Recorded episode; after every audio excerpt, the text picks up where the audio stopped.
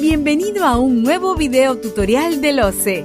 Bien, hemos regresado luego de solucionar los problemas técnicos con la televisión, así que vamos a realizar la presentación con la laptop solamente, así lo hemos podido solucionar.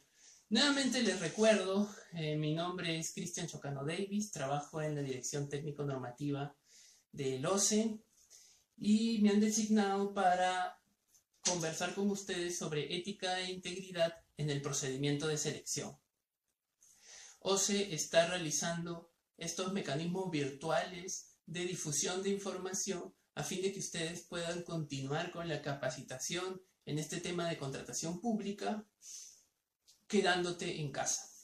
Entonces, vamos a iniciar la exposición sobre integridad y ética en el procedimiento de selección. Y para ello, en primer lugar, quisiera recordar con ustedes una definición de integridad pública.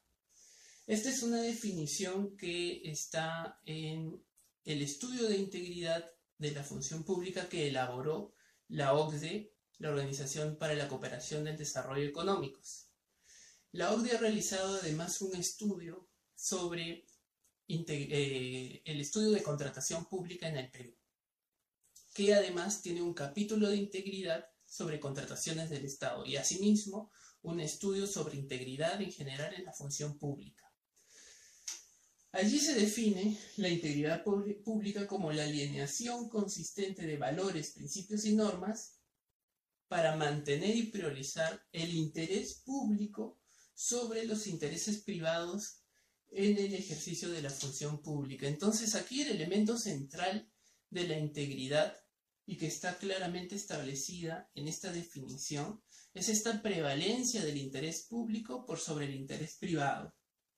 Ese es el elemento eh, más característico de la integridad pública, que un funcionario al ejercer su función privilegia la función pública por sobre el interés privado. Y esto que es una declaración de principios, lamentablemente a veces no se verifica en la realidad. Esa es la verdad también. ¿Quiénes son servidores públicos? Ya que hablamos de la ética integral en las contrataciones del Estado, entonces, ¿quiénes son los servidores públicos? La normativa establece un concepto amplio de servidor público. Por ejemplo, en esta diapositiva ustedes pueden ver la definición del Código Penal en su artículo 425, en donde señala que todo aquel, independientemente del régimen laboral en que se encuentre, mantiene un vínculo contractual o laboral con una entidad pública, incluidas las empresas del Estado, y que en virtud de ello ejercen funciones públicas. Entonces el elemento importante es que exista un vínculo contractual o laboral y que además se ejerzan funciones públicas. Independientemente de si el funcionario es un régimen 276, 728, CAS, o incluso si es practicante. Existe ese vínculo, entonces es funcionario público de acuerdo con la normativa y así también lo establece la ley del Código de Ética de la Función Pública en su artículo cuarto. En esta diapositiva se puede advertir las consecuencias que podría traer el mal accionar de un funcionario involucrado en las contrataciones del Estado. Vemos allí que las consecuencias están vinculadas con la satisfacción de las necesidades de las personas directamente. Por ejemplo, por las obras que no han sido ejecutadas o la basura que no ha sido recogida y que afecta las necesidades de la población. Entonces, un segundo elemento importante de la integridad, ya vimos que el primero en general es esta preferencia, priorización del interés público por el interés personal. Un segundo elemento es que la contratación pública tiene que estar orientada justamente a satisfacer esas necesidades. Hemos visto algunas situaciones y los medios de comunicación han denunciado en algunas ocasiones actitudes de funcionarios que eh, realizan obras eh, emblemáticas, pero que no son necesarias, no están orientadas a cerrar las brechas de infraestructura de acceso a saneamiento o a electricidad o a las necesidades de las personas, sino que de repente son grandes palacios municipales, grandes piscinas o monumentos que no son necesarios y que no son y que no están orientados al cierre de brechas que es tan urgente en el Perú. Entonces ese es un también un elemento importante de la integridad en las contrataciones es que ésta esté orientada a satisfacer esas necesidades de los ciudadanos.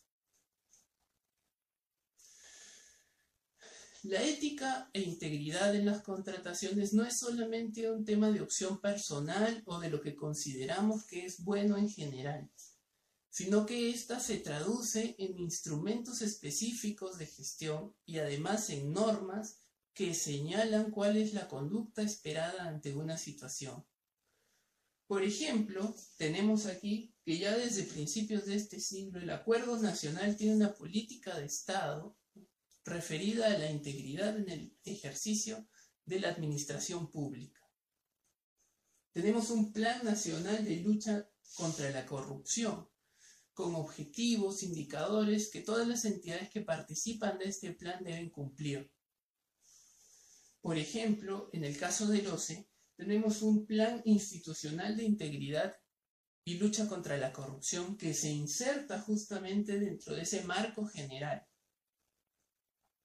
Asimismo, tenemos un código de ética de la función pública, una ley que establece deberes, prohibiciones a los funcionarios públicos y obligaciones. El Código Penal establece también algunos delitos y vamos a mencionar algunos de ellos que están vinculados con la contratación pública. Y la ley de contrataciones y su reglamento también tiene algunas disposiciones que buscan promover justamente una mayor integridad en el proceso de contratación. Ahora vamos a revisar justamente esos aspectos relativos a integridad que están señalados en la normativa de contrataciones del Estado. Y estos son básicamente seis, además referidos a la fase de selección, que es la que estamos en este momento revisando. Hay un principio general de integridad en la ley, los impedimentos para contratar con el Estado, la declaración jurada de no haber incurrido en prácticas de corrupción, como parte de la declaración jurada general que se exige por el artículo 52 del reglamento, la promoción del sistema de gestión antisoborno. Hay diversos mecanismos de transparencia implementados en el sistema electrónico, en el SEACE, que buscan también promover una mayor integridad en el proceso de compra y asimismo hay infracciones y sanciones en la normativa.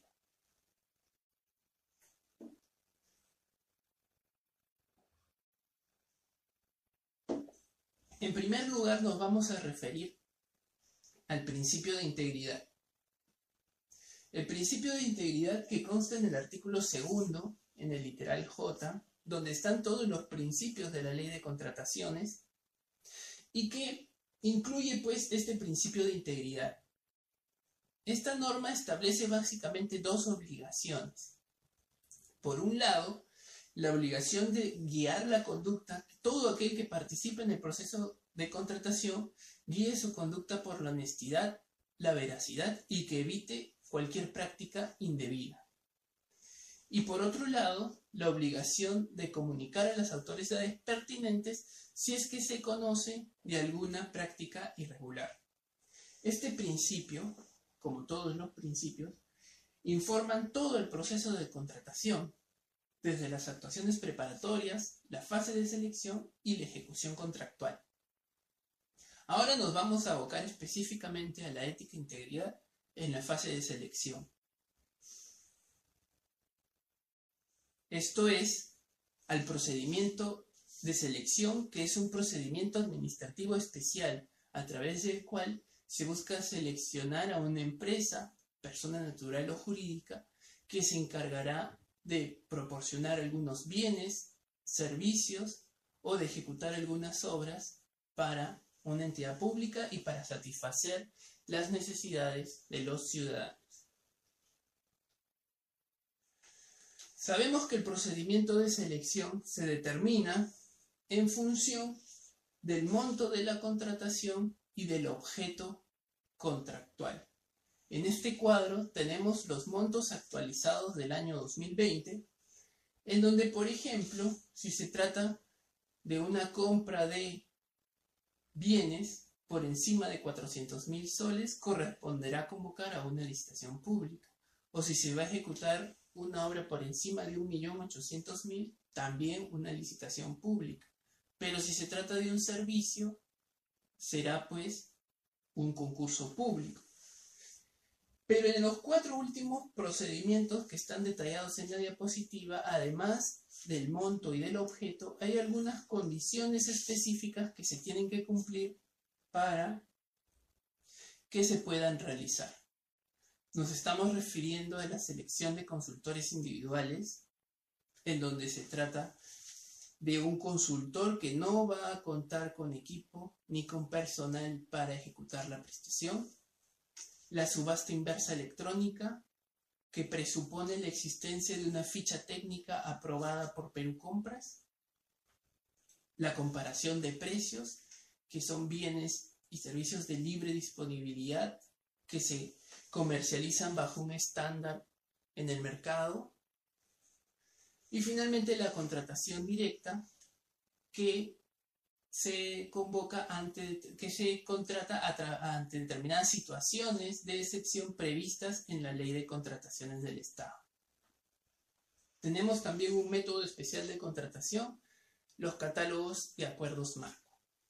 Entonces, en todos estos procedimientos de selección, en todo este procedimiento administrativo especial, se tiene que seguir con el principio de integridad, que tiene los dos componentes que ya hemos conversado. Todo aquel que participe en el procedimiento debe guiar su actuación por la honestidad, la veracidad y evitar toda conducta irregular y asimismo debe comunicar a la autoridad competente si es que hubiera alguna irregularidad.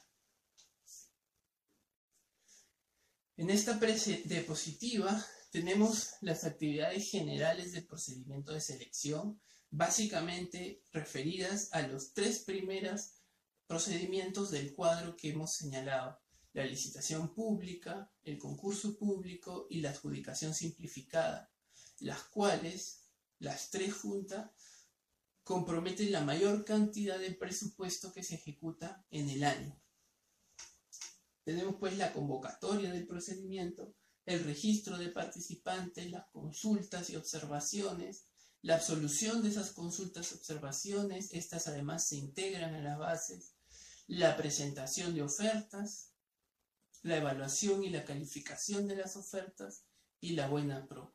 Todas estas etapas comprenden el procedimiento de selección y deben guiarse por el principio de integridad.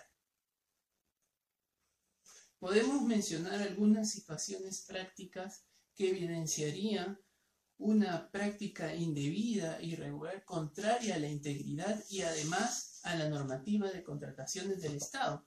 Porque como les he comentado al inicio, la ética no queda en buenas intenciones. La ética e integridad se traduce en normas que son exigibles y pueden significar una responsabilidad en el funcionario que actúa de manera irregular.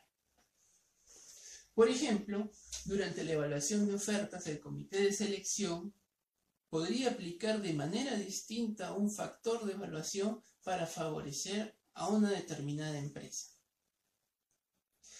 Imaginémonos el factor conocimiento del proyecto, identificación de facilidades, dificultades y propuestas de solución, un factor que se puede incorporar en las consultorías a partir del 30 de enero del 2019. Esta fue un factor que se incorporó con la última modificación que ha tenido la norma de contrataciones a través del decreto legislativo 1444. Y este factor evidentemente supone un margen de apreciación personal del comité de quién, de si han identificado adecuadamente esas dificultades, esas propuestas de mejora. Pero puede suceder que en un caso a una empresa el comité le otorgue todo el puntaje y en el otro caso no le otorgue todo el puntaje. Y sin embargo, al evaluar el sustento de esa diferencia de puntaje, no encuentras una justificación adecuada de cómo es que una ayuda, memoria, evidenció mejor manera esa propuesta de identificación de mejoras frente a la otra. Entonces el comité estaría realizando una evaluación para favorecer a un determinado proveedor, por ejemplo, al momento de aplicar un factor de evaluación, que en principio es objetivo, está claramente determinado, pero en su aplicación puede suponer arbitrariedades. Otra situación práctica, un postor presenta un certificado que ha acreditado el sistema de gestión antisoborno sin embargo, este está vencido. El certificado decía hasta enero del 2019 yo te otorgo este, esta certificación. Luego habrá que evaluar si es que en efecto has adoptado o has seguido adoptando medidas anticorrupción. Y pese a que el certificado está vencido, no está vigente, el comité de selección le otorga puntaje esos dos puntos adicionales a esa oferta. Otra situación práctica, por ejemplo, podría presentarse en una adjudicación simplificada ante el empate de las ofertas y que eh, el comité decide otorgar la buena prueba a un consorcio integrado por empresas promocionales de personas con discapacidad. Sin embargo, en la oferta solo uno de los integrantes del consorcio había presentado la constancia de estar en este registro de empresas promocionales de personas con discapacidad, cuando la norma exige que en el caso de consorcios ambos tengan que tener esta condición para acceder a esta preferencia. Por tanto, sería pues una conducta irregular, una conducta contraria a los valores que promueve la contratación pública y además una conducta contraria a la normativa de contratación.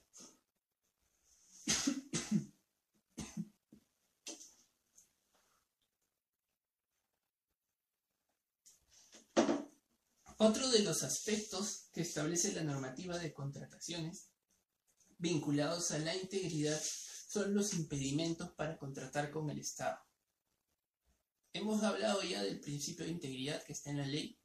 Hemos visto además cómo la ética e integridad se traduce en normas por ejemplo, en la ley de contrataciones, en la ley del código de ética, así como en instrumentos de gestión.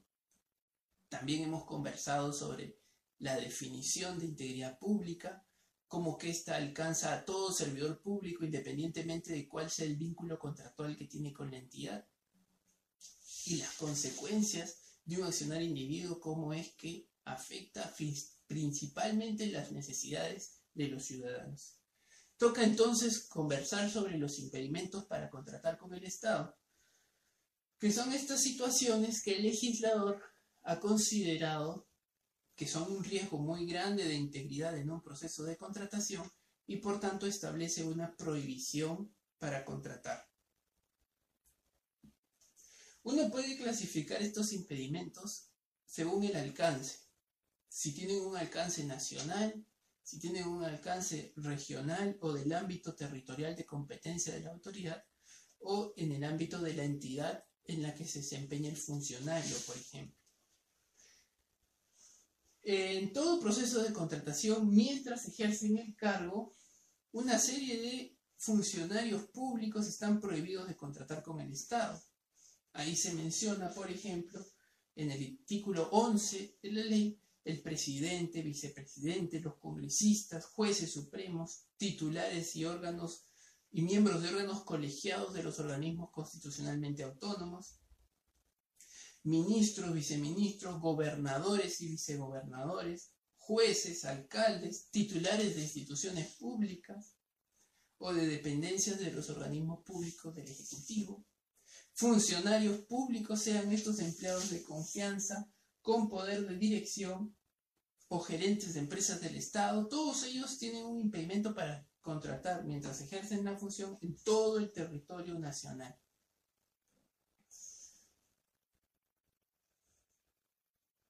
Otro ámbito es el territorial y que aplica a los consejeros regionales y a los regidores municipales. Recordemos que los consejeros y los regidores son elegidos también por voto universal y pues que tienen eh, el rol fiscalizador y de dictar normas, así como el Congreso, pero en el ámbito de su jurisdicción territorial, ya sea la región, la provincia o el distrito. Y asimismo tenemos impedimentos en el ámbito de la entidad. Ahí están pues los directores de las empresas del Estado, los miembros de los consejos directivos de los organismos públicos, los servidores públicos sin poder de dirección. Aquellos que están con poder de dirección están en todo el territorio nacional prohibidos de contratar, así como sus empresas y sus parientes, ¿no? Pero cuando se trata de un servidor sin poder de dirección es solo en el ámbito de la entidad. ¿Esto significa que un trabajador puede contratar con el Estado? No, porque tiene la prohibición de doble percepción también, ¿no? En esta diapositiva que tienen, se refiere a los impedimentos después de haber dejado el cargo. En el caso de los funcionarios, de 12 meses después mantienen los impedimentos con algunas variables y en esta diapositiva tienen los literales específicos que eh, refieren a cada uno de esos alcances, ¿no? ya sea en todo proceso de contratación o solo en el competencia territorial o en el caso de la entidad, pero se agrega un alcance adicional, que es en el ámbito del sector y que aplica a los ministros y viceministros. Ellos, después de dejar el cargo, solamente están impedidos en el ámbito del sector en el que trabajaron. Entonces, por ejemplo, si se trata del viceministro de salud, bueno, su empresa no podrá contratar con el Estado después de esos 12 meses, evidentemente con ninguna entidad que forme parte de ese sector. Por ejemplo, con un hospital del Ministerio de Salud o con el Instituto Nacional de Enfermedades Neoplásicas, etc. Además, estos impedimentos se extienden no solo recaen en el funcionario, sino que se extienden al cónyuge conviviente y a los parientes hasta el segundo grado de afinidad o consanguinidad. Y en este cuadro que ustedes tienen en sus presentaciones, se resume justamente todos los impedimentos de los parientes, del cónyuge conviviente y los parientes, que en la mayoría de los casos coincide con los propios impedimentos del funcionario pero en otros casos es más acotado. Por ejemplo, tratándose del presidente, congresista, jueces supremos, titulares y miembros de órganos colegiados de organismos constitucionales autónomos, todos ellos durante el ejercicio del cargo tienen sus parientes el mismo impedimento, es decir, en todo el territorio nacional, como vimos antes. Y luego de haber dejado el cargo, también Ministros y viceministros es igual también que el propio ministro y viceministro, ¿no? Después de los 12 meses, solo en el ámbito del sector, pero antes en todo el territorio nacional. Entonces, esta es la forma de revisar este cuadro y de leerlo. Los parientes de los gobernadores, vicegobernadores, consejeros, competencia territorial solamente. Ahí sí hay una diferencia, ¿no? Vemos que un gobernador durante el ejercicio del cargo está prohibido en todo el territorio nacional, pero su pariente solamente está prohibido de contratar en el ámbito de la competencia territorial de ese gobernador. Por ejemplo, si fuese gobernador de Piura, bueno, solo en Piura. Los titulares de instituciones de organismos públicos, funcionarios de confianza, directores de empresa, siempre es para el pariente solo en la entidad. Recordemos que en el caso de titulares o funcionarios empleados de confianza, mientras ejercen cargo, tienen el impedimento en todo el territorio nacional. Sin embargo, sus parientes solo en el ámbito de la entidad en la que este funcionario se desempeña. Otro de los impedimentos que hemos incluido en las diapositivas para conversar es justamente el que eh, responde a un supuesto de conflicto de intereses. Es el impedimento en el proceso de selección correspondiente de aquellas personas que han participado en la definición de las características, en el valor estimado, en todas las actuaciones previas para la ejecución de ese procedimiento de selección. Por ejemplo, si alguien realiza el expediente técnico de, una obra, no va a poder luego participar en la ejecución de esta. Porque se entiende que favorecería, pues, al elaborar las características de aquello que se va a contratar, podría favorecer a su propia empresa. Entonces existe este impedimento. Y este impedimento también se extiende al cónyuge conviviente y a los parientes hasta el segundo grado de afinidad o consanguinidad. Hay una excepción que es el contrato de supervisión de obra. Eh, aquel que elabora el expediente técnico no va a poder luego ejecutar la obra, pero sí va a poder ser supervisor de obra. Si es que tiene las calificaciones como empresa, claro, claro está. ¿Y esto por qué? Porque se entiende que no hay un conflicto de intereses, que el que supervisa va a estar más bien en una eh, posición de querer que se ejecuten los planos que ha elaborado tal cual corresponden.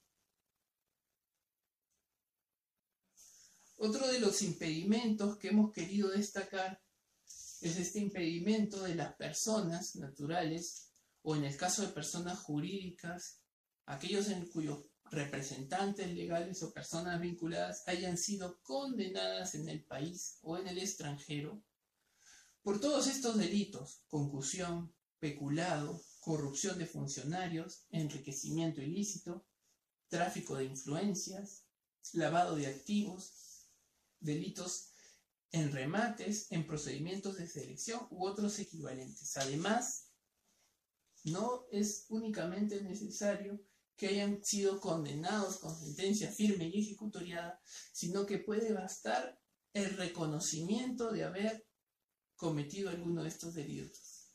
También puede haber este reconocimiento, como que de hecho se ha dado en muchos casos con eh, los procesos vinculados a el caso Lavajato. Otro de los impedimentos que hemos querido contratar, que, hemos querido resaltar es este del literal S del artículo 11, en donde se menciona que aquella persona jurídica cuyo integrante haya formado parte de una persona sancionada con inhabilitación va a estar pues también impedida de contratar con el Estado.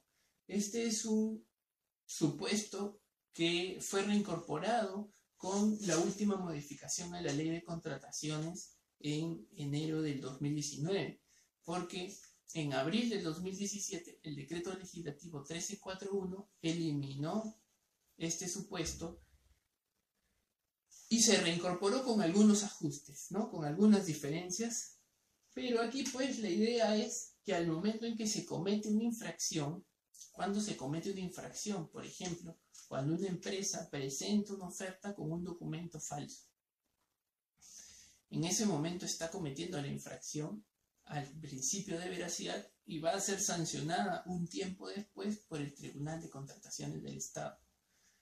Entonces, cuando se sancione, pues, si al momento en que se cometió la infracción, los integrantes de la empresa a su vez eran integrantes de otras empresas bajo las condiciones establecidas en la ley, la sanción de la empresa va a hacerse extensiva, o más que la sanción, las consecuencias de esa sanción va a hacerse extensiva a esa otra empresa. Si, por ejemplo, la presentación de esa oferta se realizó el 20 de enero del 2019, en ese momento, ¿quién era el representante legal? Ok, ese representante legal era representante legal en otras empresas. ¿Quiénes eran los propietarios, los accionistas? ¿Tenían una participación superior al 30% en otras empresas? Y además, como dice la norma, esas empresas tienen el mismo objeto social? Si es así, entonces esta otra empresa va a estar impedida de contratar con el Estado. Otro impedimento que también tiene mucho que ver con conservar la integridad en todo ámbito en que se desempeñe una empresa es el nuevo literal que incluye a las personas naturales o jurídicas que hayan sido eh, declaradas no elegibles por los organismos multilaterales. Estas eh, empresas tampoco van a contratar con el Estado, entonces el Estado peruano reconoce el valor de que los organismos multilaterales hayan excluido a una empresa o las hayan sancionado o hayan dicho yo no voy a contratar con esta empresa normalmente por temas vinculados a corrupción. Y este, por ejemplo, es un literal que aplica también al caso de Odebrecht porque la empresa ha sido retirada de, eh, o incluida como no elegible no solo en el Banco Mundial, sino también en el Banco Interamericano de Desarrollo. Luego de haber visto el principio de integridad que se aplica a toda la fase del procedimiento de selección, así como los impedimentos para contratar con el Estado, un resumen de ellos, ¿no? Y podemos hablar también de esta declaración jurada de no incurrir en prácticas corruptas. El artículo 52 del reglamento establece la declaración jurada que todo postor debe presentar en su oferta. Y tiene un contenido muy variable, ¿no? Yo declaro al momento de presentar una oferta que no tengo impedimento, que mi información en el RNP está actualizada, que conozco las sanciones, ¿no? Todas las declaraciones. Y hay una declaración específica que está vinculada a la corrupción, que es la primera de ellas. Dice, no haber incurrido y me obligo a no incurrir en actos de corrupción, así como a no respetar, o perdón, a respetar el principio de integridad. Entonces hay una obligación ahí de que una declaración de que no ha incurrido en un acto de corrupción. Por tanto, si es que esto no es verdad, si es que luego se evidencia que en efecto esta empresa a través de su representante ha cometido un acto de corrupción en el procedimiento, estaría declarando en infracción al principio de veracidad y por tanto podría o ser descalificada si es que el procedimiento de selección todavía está en trámite o declararse nulo el contrato si es que ya estamos en ejecución contractual por haber afectado el principio de veracidad. Otro aspecto vinculado a integridad en la normativa de contrataciones del Estado está pues la promoción del sistema de gestión antisoborno.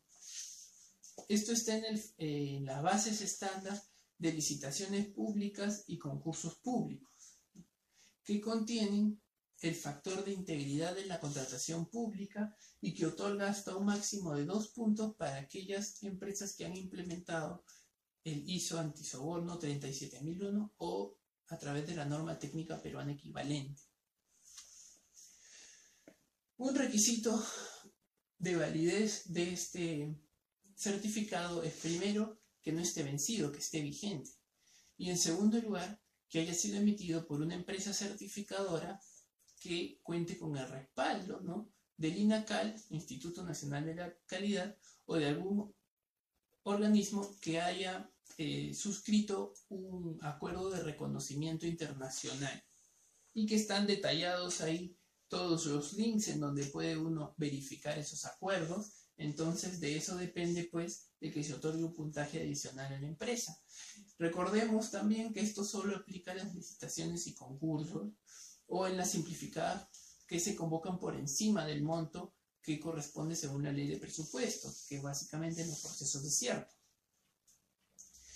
Y que además lo que busca este factor es promover que las empresas se certifiquen en el sistema de gestión antisoborno como una manera de adoptar prácticas de lucha contra la corrupción. Hay mecanismos de transparencia también que se han implementado en el procedimiento de selección. Cada vez el CA se ha ido año a año o, en tiempo muy corto también incorporando mejoras al sistema de contratación. Recordemos el registro de participantes, por ejemplo, ya hace algunos años se estableció que es electrónico, luego las consultas y observaciones también se realizan ahora a través del SEACE Las ofertas electrónicas inicialmente solo en, en, un grupo de adjudicaciones simplificadas como parte de un piloto y ya a partir del año pasado en todos los procedimientos de selección se tienen que presentar de manera electrónica. Lo mismo la subsanación de ofertas se realiza a través del SEACE. El expediente técnico de obra tiene que estar necesariamente publicado en el SEACE y entonces la idea de esta mayor transparencia es justamente que el funcionario sepa que puede ser pues objeto de escrutinio público sus actos. Y por otro lado, evitar el contacto entre el funcionario y el proveedor, sino que todo es pues a través del sistema. Además, hay una serie de infracciones y sanciones establecidas en la ley, en el artículo 50.1, que están vinculadas a temas de integridad.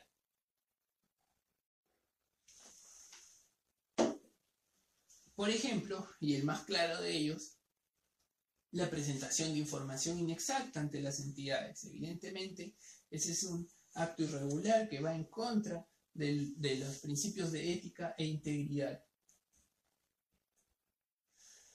Documentos falsos.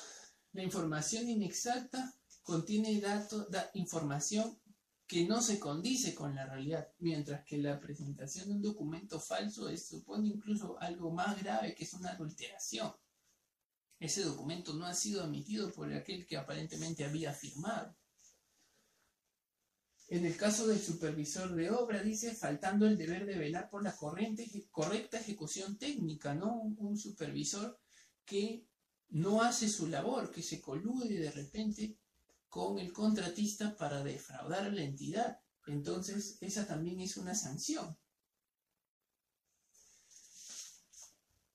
Presentar cuestionamientos maliciosos al pliego de absolución de consultas también puede ser una infracción. Y el OCE promueve integridad en las contrataciones a través de sus distintos órganos. Y acá quisiera resaltar la actuación de algunos de ellos. Por ejemplo, el Tribunal de Contrataciones del Estado, que ya sea a través de las apelaciones que resuelve, en donde muchas veces establece que una entidad de repente no hizo una evaluación sustentada o incumplió justamente con la normativa de contrataciones al evaluar las ofertas, puede corregir ese acto y eventualmente otorgar la buena pro a quien sí corresponde que se le otorgue o declarar la nulidad del procedimiento. Además, el tribunal que tiene a su cargo las sanciones y la mayoría de estas sanciones están vinculadas a la infracción de presentar información inexacta o información falsa en los es decir, a un tema justamente que mella el principio de veracidad. La Dirección de Gestión de Riesgos del OCE realiza los pronunciamientos. También, si es que una empresa considera que una entidad está elaborando sus bases de una manera orientada a una empresa puntual, pues realiza una solicitud para elevar el pliego en las licitaciones y concursos y el OCE va a corregir esa actitud, va a ordenar que se modifiquen los términos o va a declarar la nulidad, va a solicitar que se declare la nulidad del procedimiento. Además, la Dirección de Gestión de Riesgos realiza acciones de oficio supervisando justamente y puede identificar si un procedimiento está incumpliendo con la normativa y solicitarle a esa entidad que disponga la nulidad del procedimiento. La dirección técnico-normativa realiza la absolución de las consultas, ¿no? que son tan importantes, pero además elabora las bases estándar en donde existen una serie de reglas específicas que buscan justamente restringir esa posibilidad de las empresas de orientar la contratación a un proveedor o de restringir el mercado innecesariamente. Y entonces hay una serie de disposiciones que tratan de que el proceso promueva la mayor competencia y por tanto una mayor integridad en el proceso de contratación. La dirección del SEACE, como hemos comentado antes, ha implementado una serie de mejoras a la transparencia del proceso que incide pues de manera fundamental en la integridad del proceso de contratación. Y hemos señalado anteriormente, pues, que la ética profesional se traduce en normas, no queda en un buen accionar, en que uno tiene que ser bueno, no, se traduce en normas exigibles y además esas normas que son exigibles, su incumplimiento generan una responsabilidad. Y en un funcionario podemos hablar de tres tipos de responsabilidad. Y con esto ya vamos terminando. De acuerdo con la ley orgánica del Sistema Nacional de Control, ley 27785, tenemos la responsabilidad administrativa, civil y responsabilidad penal en que puede incurrir un funcionario.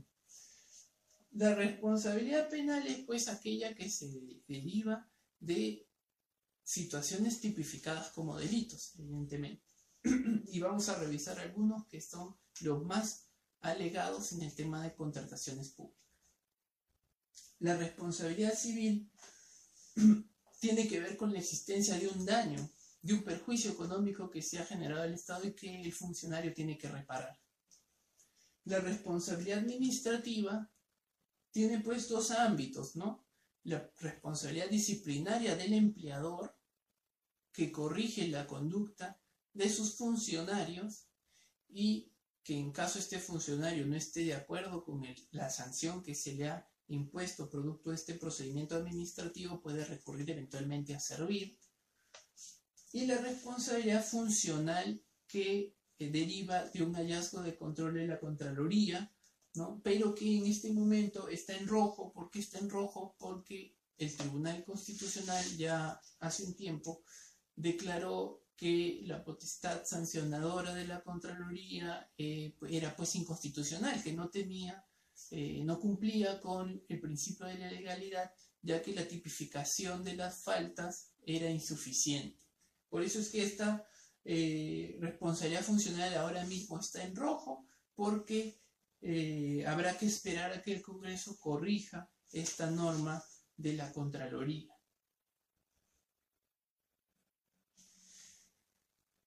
Vamos a hablar de algunos delitos y ejemplificar algunos delitos que se suelen alegar en el tema de las contrataciones del Estado.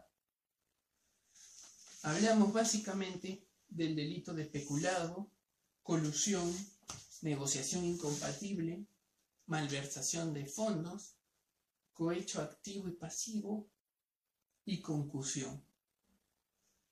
Vamos a detallar si algunos ejemplos y además cuál es el elemento característico de cada uno de estos delitos. En el peculado, el elemento característico es esta apropiación que realiza el funcionario, una utilización para sí de dinero o bienes de la entidad, de manera irregular.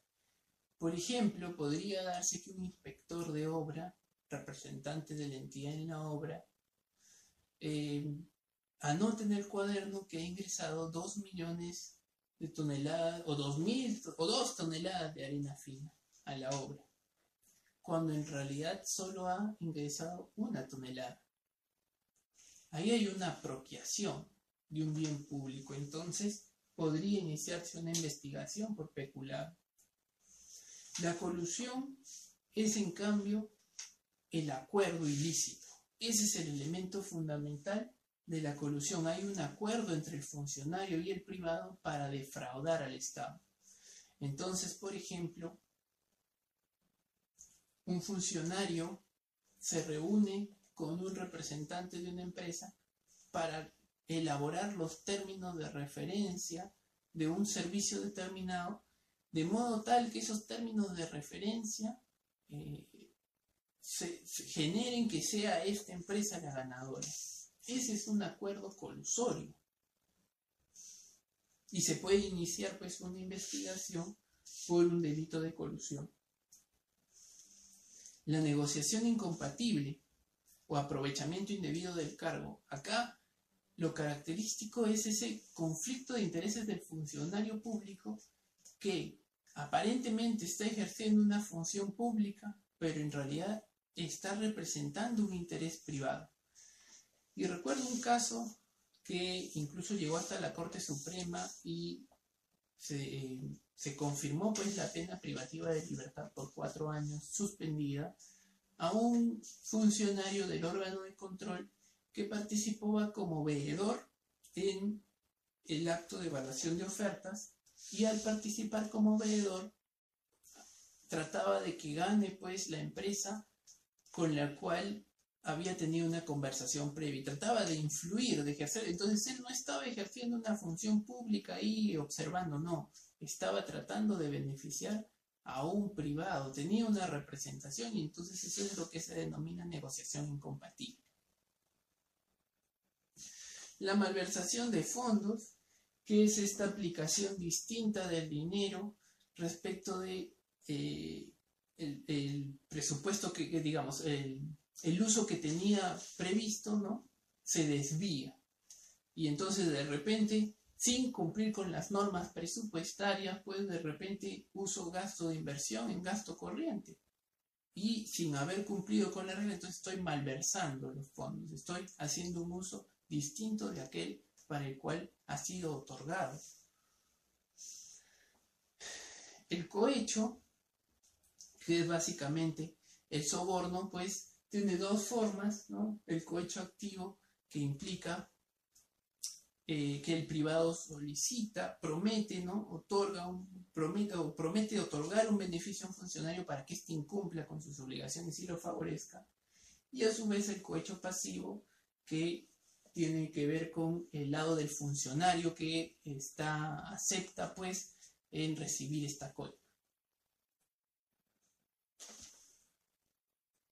Finalmente, la concusión, que tiene como elemento característico la coacción que realiza el funcionario para abusar de su cargo y obligar a un privado a cometer un acto irregular que lo beneficie patrimonialmente. Entonces, en el caso de la concusión, por ejemplo, podemos tener a un funcionario que identifica que hubo una empresa a la cual se le adjudicó la buena pro otorgándole un puntaje que no correspondía. Y entonces se comunica con el representante legal y le dice, oye, yo puedo hacer que el titular declare la nulidad del procedimiento, pero no lo voy a hacer si es que tú me otorgas este beneficio. Ahí hay una concusión, una, un abuso del cargo y una obligación que quieres hacerle para que él tenga que darte un beneficio, una amenaza. Bueno, pues esto es lo que teníamos para presentarles sobre el tema de integridad en contrataciones del Estado. Hemos visto la definición de integridad pública, hemos visto cuál es el alcance de la definición del servidor público a quien le vamos a exigir integridad, cuáles son las consecuencias de un accionar indebido de un funcionario público respecto a la satisfacción de las necesidades sociales Hemos visto que la ética no se queda en buenas intenciones, sino que además se traduce en normas, normas que son exigibles y que, por ejemplo, pueden generar una responsabilidad en el funcionario. Hemos visto la responsabilidad penal, la responsabilidad civil, la responsabilidad administrativa. Además, hemos visto algunos de estos delitos que están normalmente involucrados en el ámbito de las contrataciones y hemos Además, resumido los aspectos de la contratación pública que contienen eh, referencias a la integridad de las contrataciones. Hemos visto el principio de integridad y cómo es que éste se desarrolla en todo el procedimiento de selección. Hemos visto algunos impedimentos para contratar con el Estado, ¿no? En esas situaciones que el legislador ha considerado no debe contratarse porque existe un riesgo de integridad Hemos visto este contenido de la declaración jurada del artículo 52, en donde uno declara no haber incurrido en prácticas corruptas y que puede significar, si se falta la verdad, la nulidad del procedimiento del contrato. Hemos visto cómo es que las bases estándar promueven que las empresas implementen sistemas de gestión antisoborno, así como los mecanismos de transparencia que se han ido implementando en el SEACE y finalmente, las infracciones y sanciones que están vinculadas a integridad en las contrataciones públicas. Entonces, habiendo desarrollado la charla que teníamos prevista sobre ética e integridad de procedimiento de selección, voy a verificar acá el equipo eh, a cargo de la organización me está enviando algunas consultas, ¿no? Algunas consultas que se han presentado durante mi exposición. Entonces vamos a revisar algunas de ellas y responder pues aquellas sobre todo que están vinculadas al tema que hemos visto, obviamente, ¿no?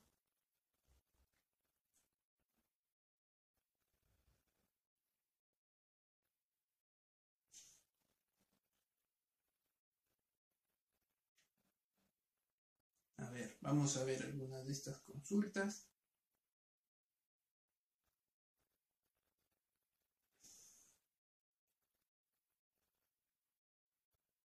Bueno, algunas no tienen ninguna vinculación con la integridad, pero acá hay una, por ejemplo. ¿Qué hacer en el caso que se presente a una convocatoria un familiar cercano sin que tú sepas que él se presentaría? ¿Cambiarían de evaluador? Muy bien, esta es una muy buena pregunta. ¿Qué hacer cuando se presente en una convocatoria un familiar cercano y entendería que tú eres parte del comité de selección. Claro, ante esa situación corresponde que el, comité que el integrante del comité de selección sea parte del procedimiento. Es obligación no desempeñar funciones. ¿Por qué? Porque no puede evaluar la oferta de un pariente suyo. No se garantiza una transparencia. Por eso es que el comité de selección tiene integrantes titulares y suplentes. Entonces, si es que un integrante del comité advierte que alguien se ha registrado como participante y es su pariente, tiene que dar un paso al costado. Está obligado a inhibirse de revisar las ofertas y será el suplente quien tenga que eh, suplir justamente su actividad. Muy bien, muy bien esa pregunta. A ver, Revisemos más preguntas, hay bastantes. ¿Qué más?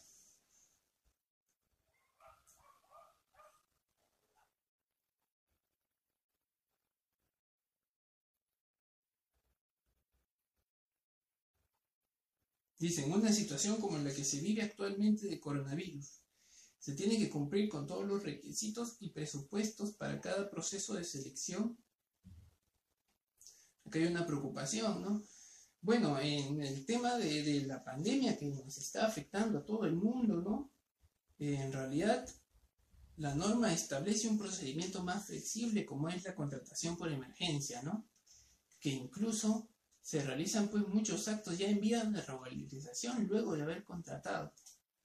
Entonces, eh, en estos casos ya la norma ha establecido un procedimiento más flexible y recordemos que en las muchas veces hay entidades que pueden tener sus propios procedimientos de contratación directa, ¿no? Hay que seguir esos procedimientos, pero la norma de contrataciones en general ha sido bastante flexible, ¿no? Basta la invitación a un proveedor y luego se regularizan todos los actos del procedimiento.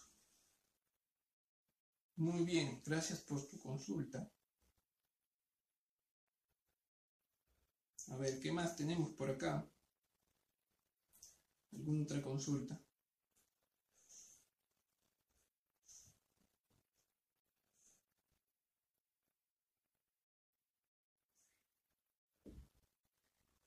A ver.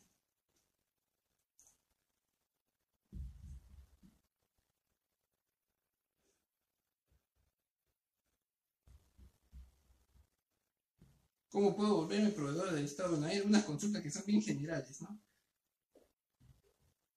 generalmente. Acá hay una que, que sí tiene que ver con un tema de integridad, es importante, ¿no? Dice, si se hace en un procedimiento, se indica una numeración diferente a la indicada de las bases causal de nulidad. ¿Qué se puede hacer si el comité continúa hasta el final, ¿no?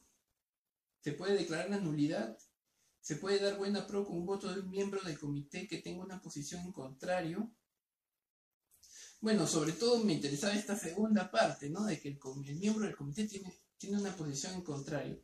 Eh, bueno, si es que hubiera un problema, para responder la primera parte de la pregunta, una discrepancia entre la numeración, ¿no? Si ya llegado, se llegó pues hasta el final del proceso, no sería un vicio relevante si todas las empresas participaron con el número errado, ¿no? No sería un, vicio relevante para declarar la nulidad, ¿no? se convalidaría el acto.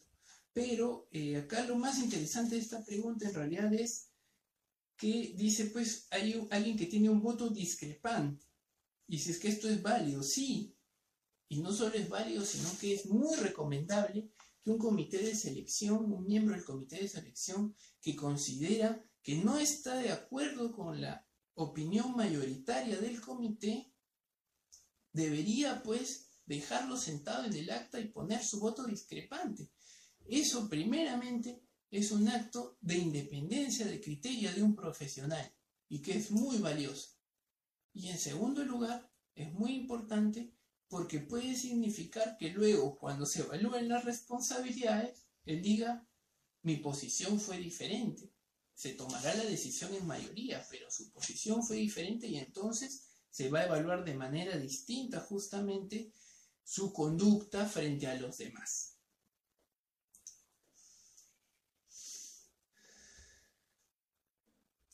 A ver, más preguntas.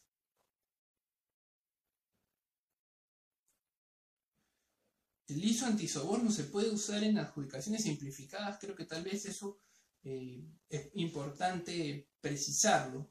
¿no?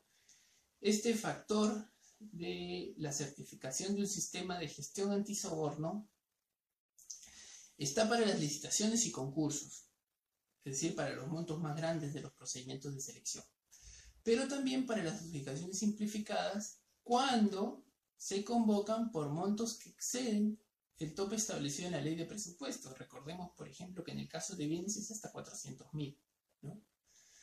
Pero pueden haber procesos por montos mayores. ¿Por qué? Porque puede ser que se trate de una licitación pública que se declaró desierto.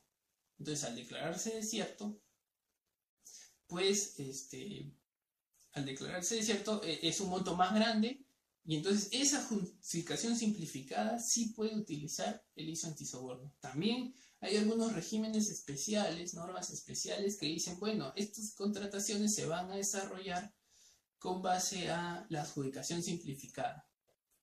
Por ejemplo, el decreto legislativo 1325, si no me equivoco, fue el que autorizó al INPE a utilizar la adjudicación simplificada para eh, algunos supuestos, ¿no? Entonces, en esos casos, eh, se puede pues, utilizar el ISO antisoborno solo en esas adjudicaciones simplificadas, pero no en las adjudicaciones simplificadas regulares.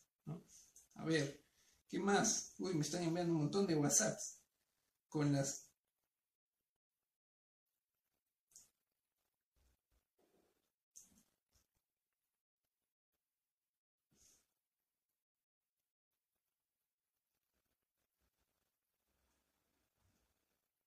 Wow, son preguntas sumamente específicas, ¿no?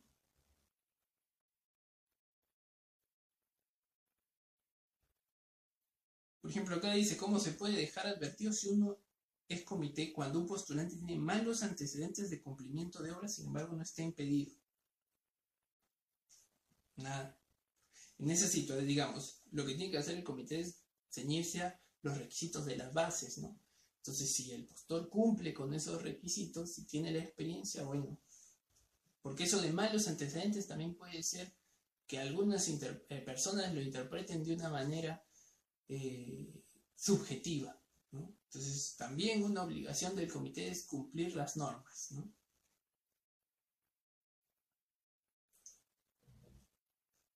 A ver, ¿qué más? Quien tiene un contrato por orden de servicio funcionario público, me pregunta. Hablamos del alcance del concepto de servicio público. Y sí, puede ser que un orden de servicio genere eh, un funcionario público, pero sobre todo en esos casos en donde existen eh, funcionarios que en el fondo son trabajadores, ¿no? Órdenes de servicios, pero Servir ha hecho un informe sobre eh, cuánto sería el porcentaje de trabajadores informales en el sector público, que está alrededor del 12% según su informe.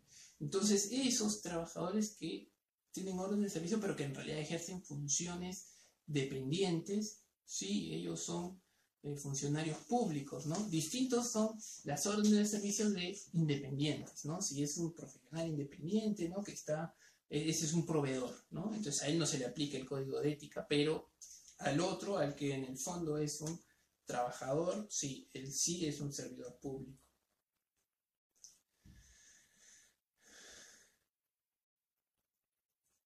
Cuando está en ejecución una obra y se declara nulo el contrato por no haber cumplido con el principio de veracidad, ¿qué debe hacerse? Bueno, ahora está este procedimiento más expeditivo ¿no? en la norma que te permite convocar a aquellos que participaron en el procedimiento de selección para justamente ejecutar el saldo de obra. ¿Qué más?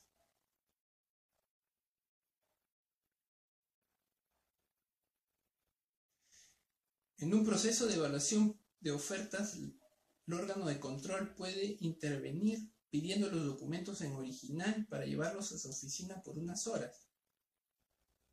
Bueno, esto no está regulado, ¿no? ¿Cuál es el alcance de la actuación del, órgano de control? Pero el comité, mientras tiene el expediente, tiene la responsabilidad de tener el original. Entonces, el, órgano de control, si desea, pues, hacer alguna verificación, puede estar allí, tomar nota, sacar copia, tomar foto, pero no debería llevarse los documentos porque es el comité de selección en ese momento encargado de eh, conservar la integridad del expediente.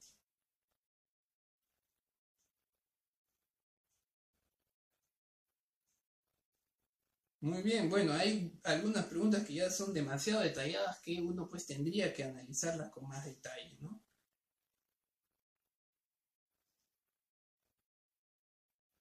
Dice, en una oferta el postor ganador presentó a un residente que venía trabajando en otra obra. El comité no se dio cuenta. ¿Eso puede considerarse una transgresión al principio de veracidad? No, él solo ha presentado a un, a un personal clave, ¿no? Eh, no ha hecho una declaración en el sentido de que ese personal no está trabajando en otra entidad, simplemente ha presentado el currículum del, personal clave. Entonces no sería una infracción, porque uno cuando presenta esta documentación dice, acá está, ahora recordemos que estos documentos se presentan para la firma del contrato, ya no en la evaluación de la oferta. Entonces, pues uno que dice en esa carta, te adjunto los documentos para la firma del contrato no está mintiendo, ¿no? Ahora, si esa persona además está trabajando en otra, en otra, en otro residentado, bueno, eh, no, no, es una infracción a la veracidad. Tendría que haber una declaración en ese sentido, en todo caso, para que se constituya una infracción a la veracidad.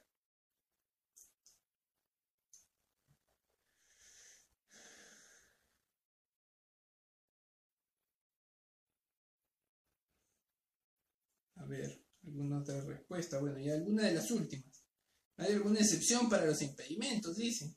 Pueden presentarse situaciones injustas. Bueno, sí es verdad que pueden presentarse situaciones injustas. Por ejemplo, el impedimento de un hermano al que no conocías, ¿no ves? O que solo es un medio hermano, ya ahora no se usa el término medio hermano, ¿no? Pero una persona que, que ya ni conoces, ¿no? Y que tiene su empresa y resulta que tú está, eres ahora titular de una entidad del Estado y entonces la empresa de ese hermano que de repente hace 20 años trabaja en el Estado, de pronto ya no va a poder contratar. ¿Pueden darse esas situaciones? Sí, pero la norma no ha previsto excepciones. La norma en ese sentido es dura. Claro, corresponderá pues en todo caso a la empresa, si lo descalifican, eventualmente presentar pues su apelación y eventualmente ir al Poder Judicial, ¿no? Pero en el ámbito de las contrataciones no hay excepciones de ese tipo a los impedimentos.